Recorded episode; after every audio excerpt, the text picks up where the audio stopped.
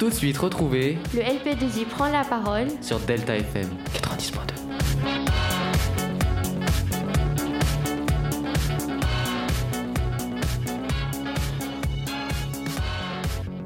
Bonjour à toutes et à tous, vous êtes bien sur Delta FM 90.2, il est 16h42 et nous, nous retrouvons pour cette nouvelle émission du LP2I prend la parole, émission où les LPA et les LPN parlent et débattent entre eux de sujets qui leur plaisent. Au programme, aujourd'hui, je commencerai l'émission en vous parlant des constructions sociales dans le sport. Puis Noé, qui n'est pas là en direct, nous a concocté une petite chronique sur la musique baroque. On se laissera un instant pour la pause musicale pour repartir avec Paul, qui fera sa chronique sur le changement du drapeau français par Emmanuel Macron. Et Romain, qui vous parlera de son mouvement artistique favori. Puis, comme d'habitude, nous finirons l'émission avec notre quiz et notre débat.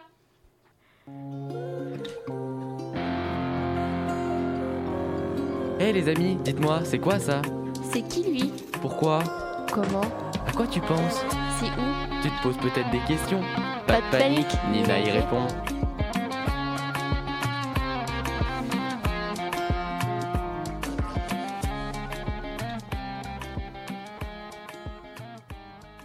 On sait que le, le sport est une pratique sociale et culturelle.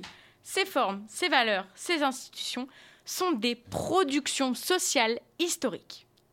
Une des questions qui doit intéresser la sociologie du sport est de rendre intelligibles les conditions des possibilités de pratique des femmes et plus généralement leurs conditions d'accès et de participation à l'institution et aux pratiques sportives. Dans le monde du football, chez les hommes, Kylian Mbappé a un salaire de 17,5 millions d'euros annuels. Chez les femmes, Amandine Henry a un salaire de 360 000 euros annuels. Il n'y a pas un léger problème? Dans le monde du cyclisme professionnel, un coureur touche 3,5 millions. Attendez, ceci, c'est un salaire moyen d'un joueur du top 10, donc c'est-à-dire un très bon cycliste du Tour de France. Dans cette problématique d'ensemble, on peut par exemple montrer que le sport est partie prenante de la sexualisation du travail.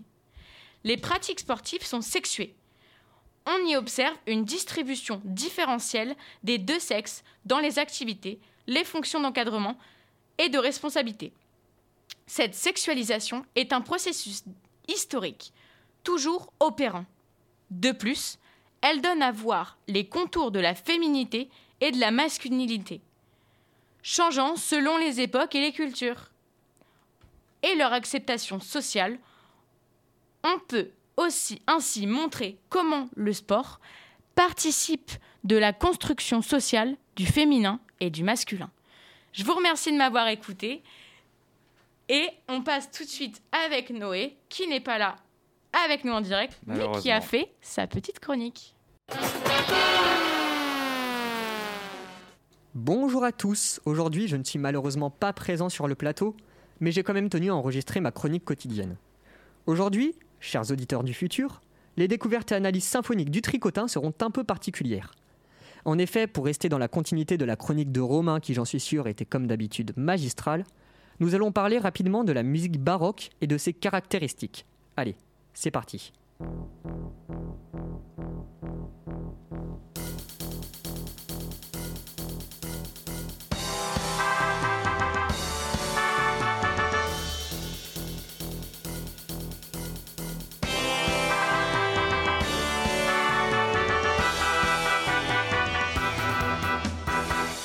Alors, pour commencer, la musique baroque est apparue au début du XVIIe siècle pour s'étendre jusqu'à la fin du XVIIIe et laisser place au mouvement classique que l'on connaît si bien avec Mozart, Beethoven ou encore Chopin.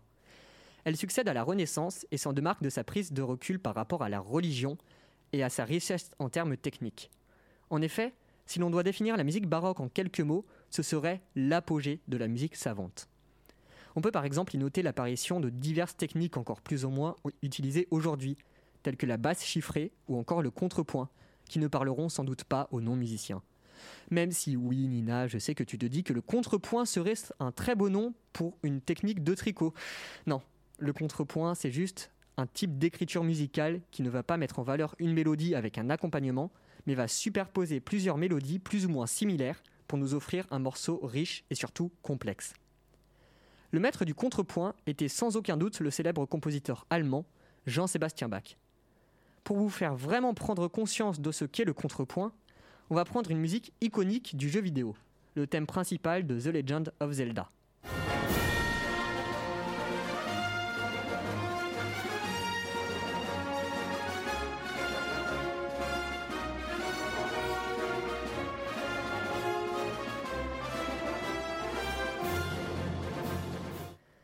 Celui-ci se décompose en deux mélodies.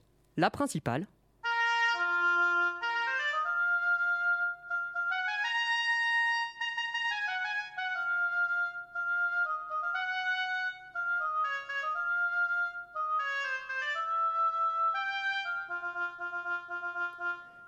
le contre-champ qui va, combler les trous de la mélodie principale pour enrichir le morceau.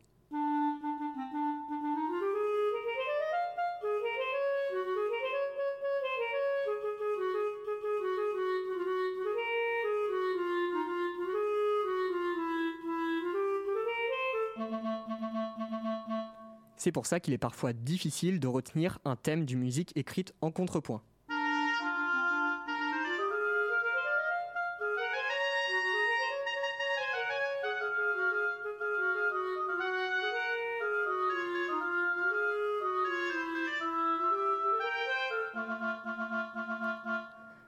Familiariser avec le concept de complexité musicale, je vous conseille d'écouter les préludes et fugues de Bach, qui sont un modèle en termes de richesse technique. Pour terminer, on peut aussi noter l'apparition des opéras durant la période baroque, qui laissera vite place au classique, qui lui sera plus simple en termes de musicalité pure, mais verra par exemple l'apparition de l'orchestre symphonique. Bref, j'espère que cette chronique séparée de vous dans le temps vous aura plu. Moi, je vous laisse sur un extrait de la fugue en do mineur de Bach. Allez, à la semaine prochaine tout le monde.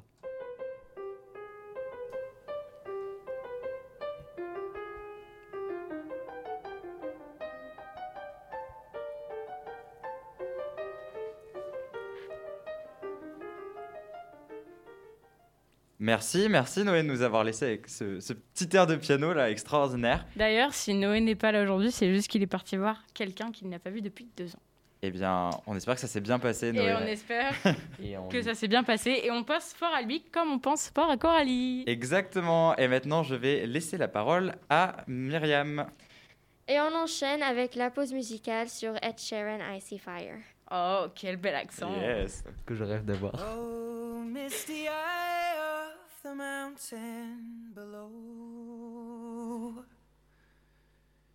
Keep careful watch of my brother's souls. And should the sky be filled with fire and smoke, keep watching over during suns.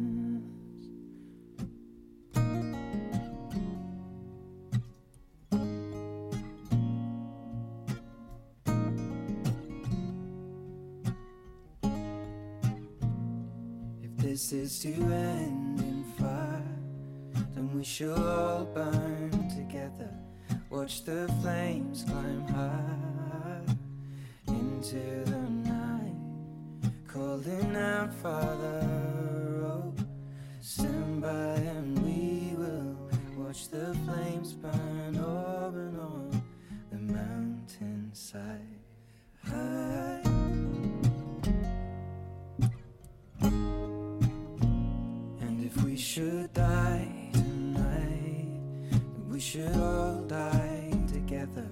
Raise a glass of wine for the last time. Calling out, Father, oh, prepare as we will watch the flames burn up and on the mountainside. Desolation comes upon the sky. Now I see fire Inside the mountain, I see fire burning the trees, and I see fire hollowing soul. I see fire, blood in the breeze, and I hope that you.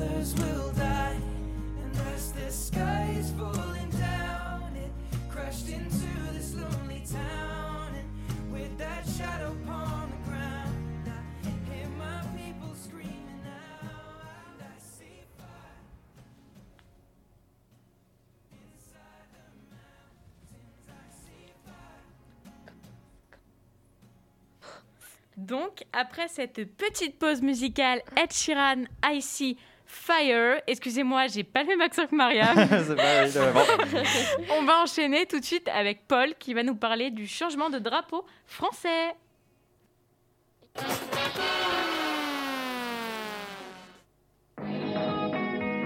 Paul vous explique tout en 180 secondes. Bleu, blanc, rouge, trois couleurs qui symbolisent la France mais qui ne sont plus exactement les mêmes depuis un an. Le président de la République, Emmanuel Macron, a pris la décision de changer la couleur du drapeau français.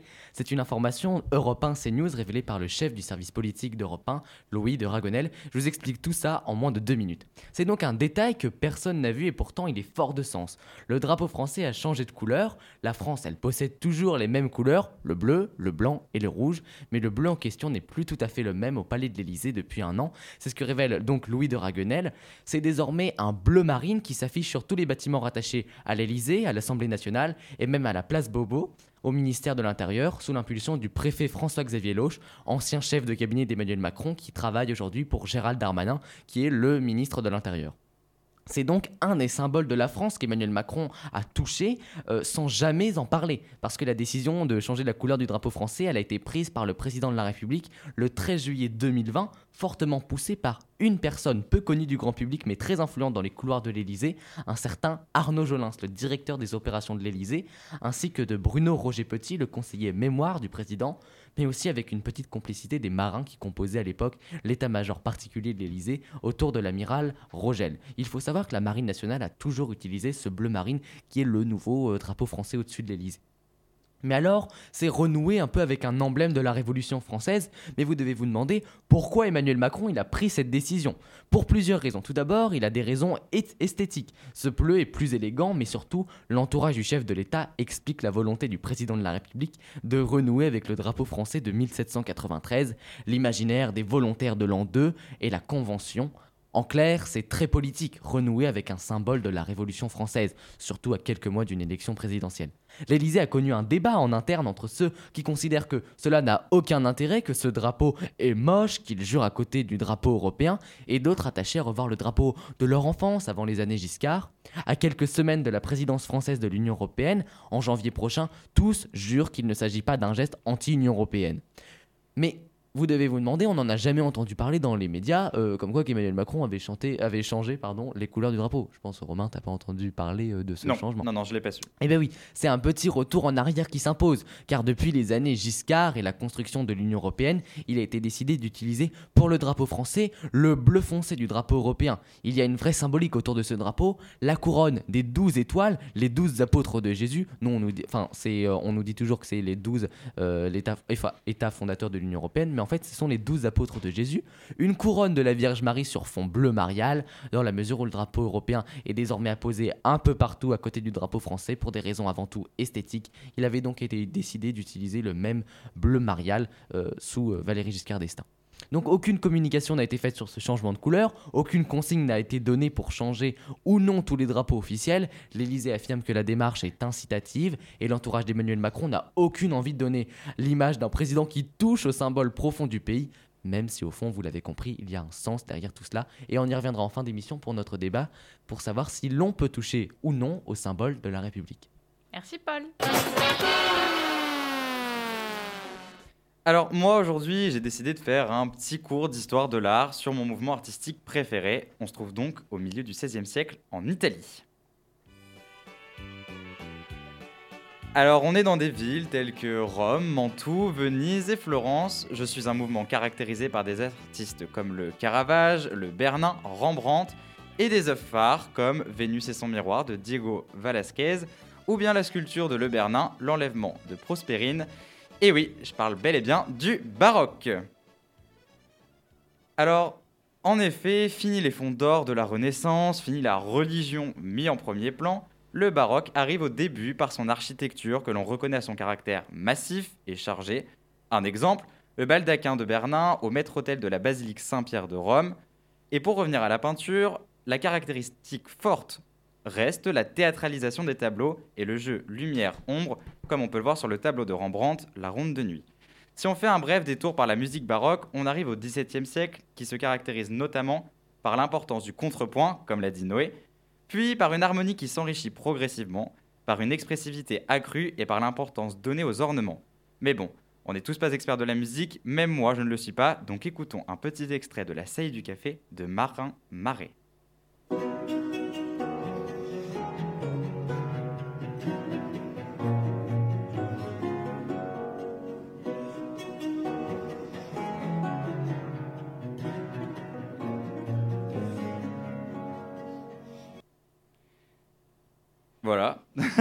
c'est la fin de cette chronique sur le baroque. T'as fait un super petit quiz aussi. Mais bien sûr, j'adore les quiz. Alors, Et on va jouer, vous êtes trois à jouer pour ce quiz. on gagne quoi à la fin? Vous gagnez, encore une fois, mon respect le plus Eh absolu. oui Parce qu'avec Paul et nous, d'ailleurs, il n'y a jamais de bonbons, il n'y a jamais rien. Non, il n'y a pas de moyen. euh, Exactement. Et au, on- au LP2I pour la parole. Et on a une nouvelle concurrente avec vous, Mariam, qui, qui va jouer pour ses points aussi. Eh hein. Et en fait, c'est Mariam, c'est elle qui fait les jingles. C'est sa voix que vous entendez. C'est ça, oui. C'est un peu la off de cette émission finalement. Quand je demande à Paul, par exemple, d'enregistrer la voix, je suis persuadée derrière que quand je vais faire le montage, il y a Marianne. Et Bon. c'est parti. Alors aujourd'hui, aujourd'hui, j'ai pas fait euh, n'importe quel quiz car le quiz sera visé multiculturel. Et on Oh. passe tout de suite à la première question, une question sport. Pour quel sport les arbitres sont-ils obligés d'utiliser la langue française? Réponse A, le football. Réponse B, le tennis. Réponse C, l'escrime. Ou réponse D, aucun des sports cités. C'est pas le foot, déjà. L'escrime. L'escrime, euh, ouais. Moi, je dis le tennis. Ok, Mariam. C'est mondialement Moi, je dis connu le- l'escrime. Le, le Et moi aussi, j'ai le tennis. Non, le Ok. tennis- Moi, je dis escrime. Escrime, tennis, tennis Eh bien, c'est Paul qui a raison, c'est l'escrime. Bon, bah, on met le jingle bonne réponse pour Paul. Ah, Exactement. Paul qui a un point et qui se démarque. Mais il y a six questions. Et maintenant, on quitte le monde du sport pour une petite traversée musicale avec la question suivante. Dommage, Noé n'est pas là. Quelle star des années 80 est reconnue par le Guinness World Record comme l'artiste féminine la plus vendue de tous les temps Oh J'aime. Est-ce Oh, que c'est. Madonna, Patricia Caas, La Rousseau ou Dalida? Oh, Dalida. Moi, je dirais Dalida. Oh, j'hésite entre Madonna et Dalida. Dalida. Une Dalida. question dure. Dalida, Dalida, Dalida? Ouais. Et là, j'ai cette chanson qui vient de. Eh bien, c'est trois mauvaises Ah, réponses. bah super. Bon, parce bah, que c'est Madonna. On va Oh d'ailleurs écouter un petit extrait de Madonna pour ceux qui ne connaissent pas.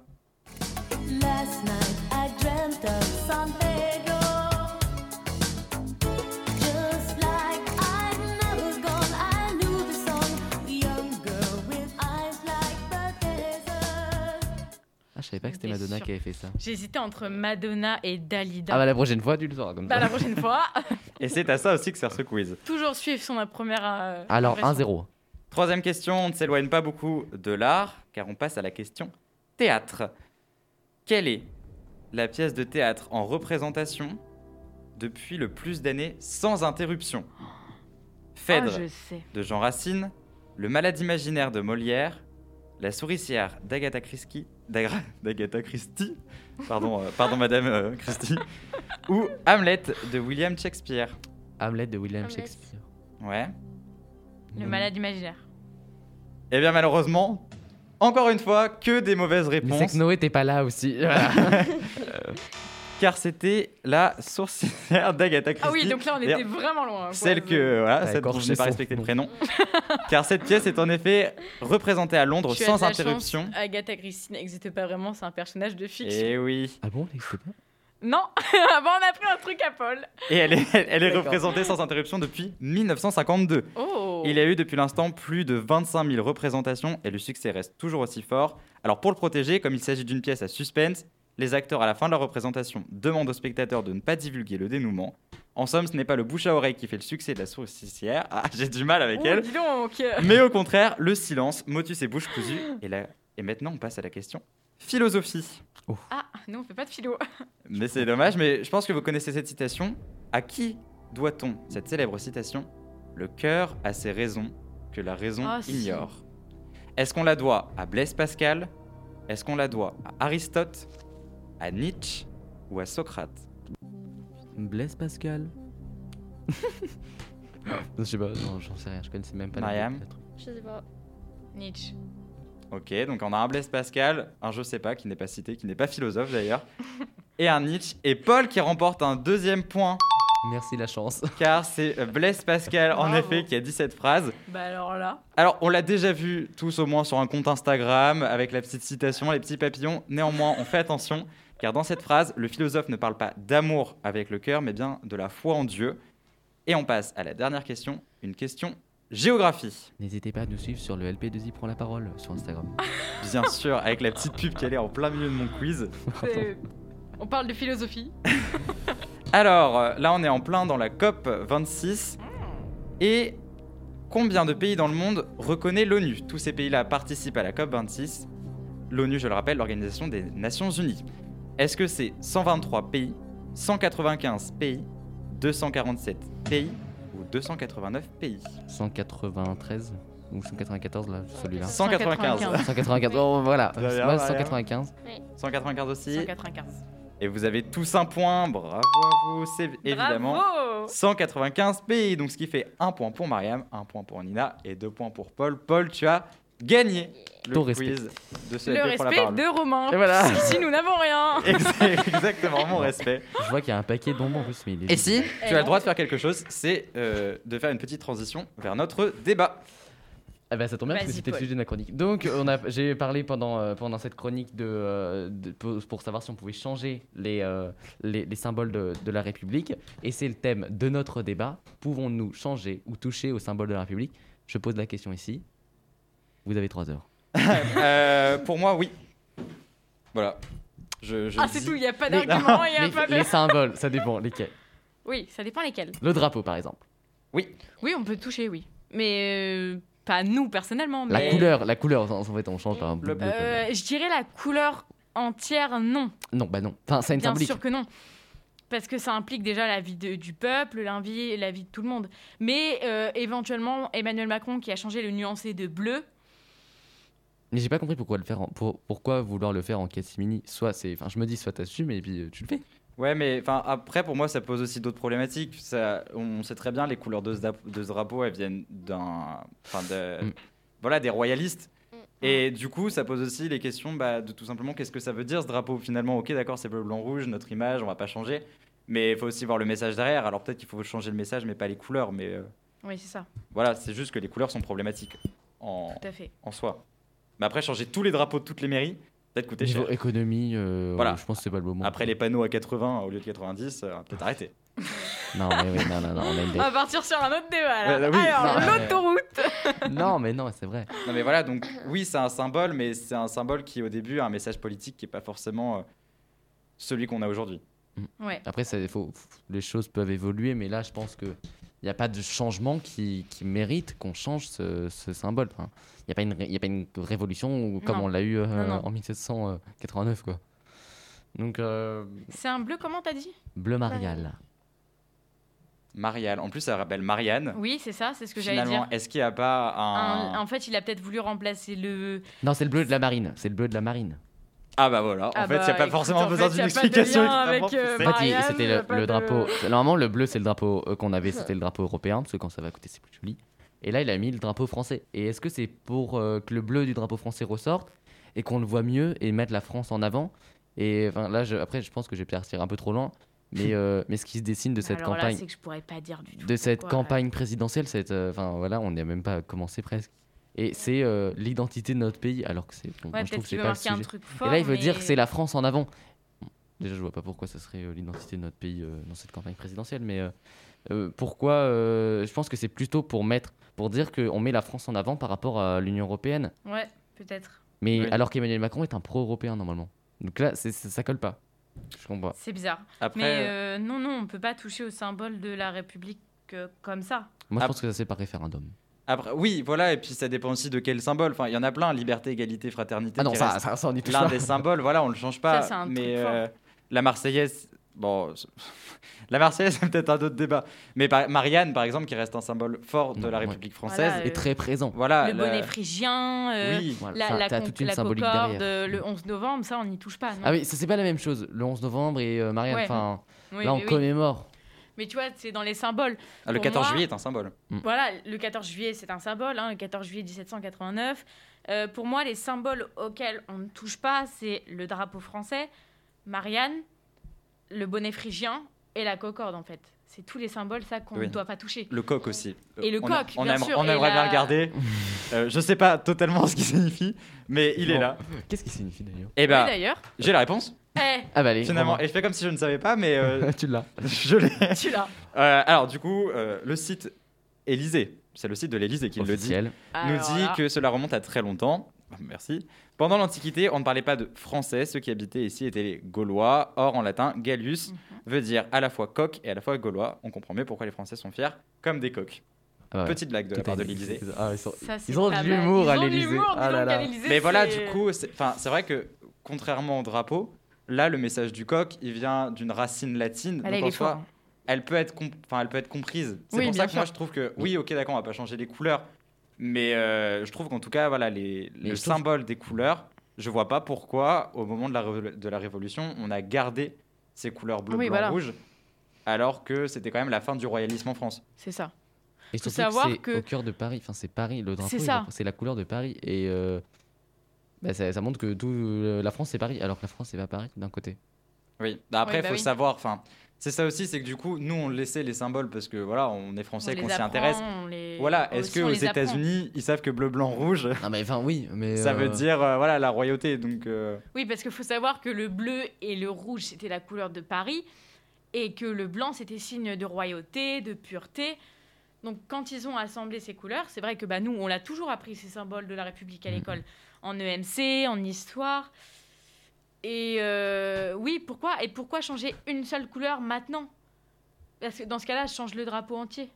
Bah oui. Surtout pour changer de nuance. Pour, ouais, en fait, c'est pour que la nuance, on, Moi, la, pense voit- que on la voit et on se dise, il a vraiment changé la nuance C'est là? pour chipoter. Surtout que le problème, c'est que si vous, comme vous l'avez dit, et, enfin, et comme vous les mettez, peut-être que c'est la, la façon de dire que la France, euh, voilà, euh, se veut un peu plus forte et, Mm. en tout cas, que l'Union européenne. Alors pourquoi le faire un peu en dessous de tout ce que tout le monde sait Parce là, que finalement, hein. c'est quelque chose quand même. Bon, alors on va peut-être pas voir forcément sur les mairies qu'il y a des nuances qui ont changé de bleu, mais en tout cas, euh, c'est quand même quelque chose de très fort. Et oui, comme tu Oui, l'as dit, oui, je pense que fort. le changement d'un symbole républicain, ça vient déjà quand même du peuple normalement. Enfin, on est. Ça euh, se change pas en douce un, Voilà. un jour de ju- en mois de juillet. C'est euh, pour ça que je pense que, en plus en pleine euh, période de Covid, donc je pense que oui, euh, un référendum c'est bien pour changer. Mais sachant qu'il a fait le changement le 13 juillet 2020.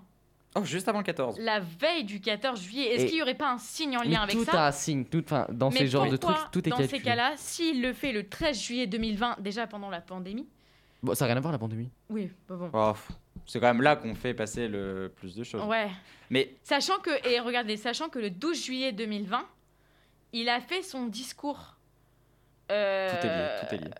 Tout est lié, en fait. Il a fait son discours pour dire que la vaccination serait Non, ça, c'était obligatoire. la- euh, 2020, c'était l'année dernière. Oui, l'année dernière. Oui, mais il a fait un discours aussi le 12 juillet Et non, 2020. c'est le 14 qu'il le fait. Il fait une interview. Oui, mais euh, euh, sur la pandémie de Covid. Oui.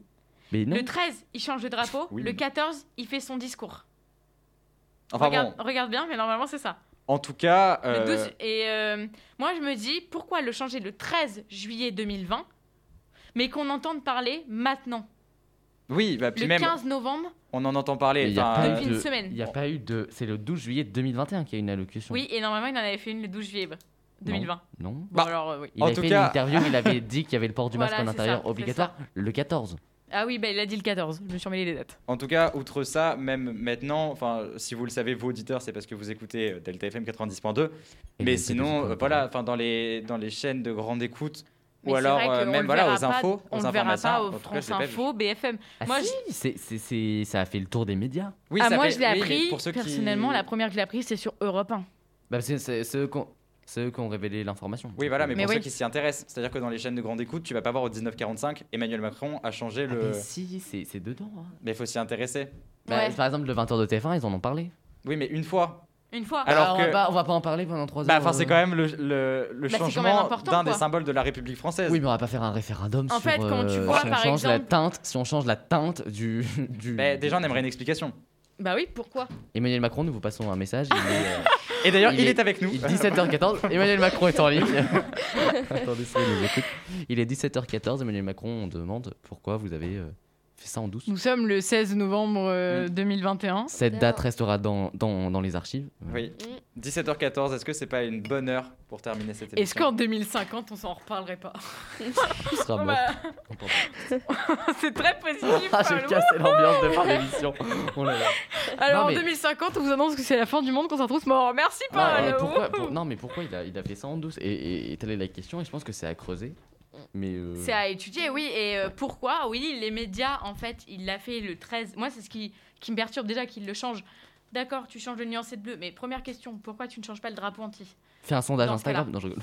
Eh Eh ben, ben. On en reparlera la semaine prochaine. Si on va creuser. On va faire un Euh, travail de journalisme. Mais pourquoi on entend. Enfin, ça fait une semaine que ça a été déclenché par les médias. Mais là, tu viens de nous dire la date 13 juillet 2020. On est le 15 novembre 2021 et on en entend tout juste parler. Pourquoi Et pourquoi on s'en était pas rendu compte Alors qu'il y a des gens qui voient des trucs, euh, genre les chaussettes du président mal mises, ils voient ça, mais la couleur du drapeau a changé, ça personne l'a vu. Bon, moi perso je l'ai pas vu non plus. Et, euh... et maintenant quand on me le dit, je vois que ça. Mais euh... Oui. je sais pas, c'est très bizarre. Ben alors moi j'ai jamais fait attention hein, en fait euh, c'est vrai que moi j'ai cette couleur en fait pour moi du bleu bah, c'est le bleu le blanc le Ouais, blanc il y a peut-être eu un problème rouge, à la machine hein. à laver, et puis voilà quoi. En fait ouais c'est peut-être ça tout simplement non, je pense pas, mais non mais voilà c'est c'est euh, à creuser à creuser. Il y a forcément un message derrière. On peut pas dire euh, un des proches de l'Elysée nous a confié ce matin, tu sais, comme les journalistes disent, parce que bah en fait. Et non, parce que nous ne sommes pas à BFM TV. Voilà. Nous vérifions nos sources et nous disons des choses Non, claires mais chut. et précises. euh, Je sais pas, c'est pas, une- on va se faire clasher pas, pas du, pas du tout. C'est Non, non, on adore BFM TV il hein, vérifie- euh, Non, arrête, il vérifie. leur- c'est- il- C'est bah, débat de la semaine prochaine. Tu respectes pas le travail de tous là ces là, journalistes et ces journalistes qui travaillent Non, à non. BFM, euh, qui. Chaîne d'infos en continu, pour ou contre. Mais c'est dur aussi de tenir pendant. Oui franchement Tu vois, en continu, faire du blabla. Tu sais, là, t'es là en plateau, t'as une caméra, donc tu vas faire n'importe quoi. Bon, on a une Bah, ça pose la question de est-ce qu'il faut des chaînes en continu? Oui, c'est bien aussi. Quand il y a, par exemple, moi, je sais quand il y a un grand événement, euh, dramatique, positif, j'aime bien regarder ces chaînes. Parce que je- comme ça, t'es, t'as- t'es au cœur du truc. Et ben, ça dépend. Mais enfin, moi, je trouve que c'est, ouais, c'est bien d'avoir des chaînes. Mais après, quand t'as des chaînes qui tournent, qui tournent euh, à l'extrême droite, euh, je sais Ouais. pas le nom. hein, mais moi euh, par contre je quand on a des chaînes comme ça, non, ça, c'est, ça, c'est à bannir. Moi, quand j'ai commencé vraiment à m'intéresser au monde euh, journalistique, un peu quand j'ai voulu vraiment m'intéresser à ce monde, je vous conseille de regarder le quotidien. Quotidien, Ah. TMC, tous les soirs à 19h25, c'est top comme Parce émission. que Je ne vous ça- le conseille pas, désolé. C'est mais- vraiment Ah, bien bah, comme on n'est pas émission. d'accord. On adore cette Je suis pas émission. d'accord. Le Mais LP2I faudrait prend faire la une- parole valide. On vous attend dans Pas l'émission. moi, Yann mais Barthès. faudrait, mais faudrait faire une émission sur le journalisme, enfin une- un débat sur le journalisme. Je pense que ce serait Ouais, hyper c'est- c'est intéressant. Mais non, mais cette émission. Parce elle est que voilà, sur le quotidien, j'ai beaucoup de choses à dire aussi. Mais vas-y, dis-nous. dis-nous, Ouais. dis-nous. Non, euh, pas pour cette émission, Pas parce que là, aujourd'hui, voilà, parce que c'est c'était déjà. pas le débat, mais Et oui, pour un prochain débat.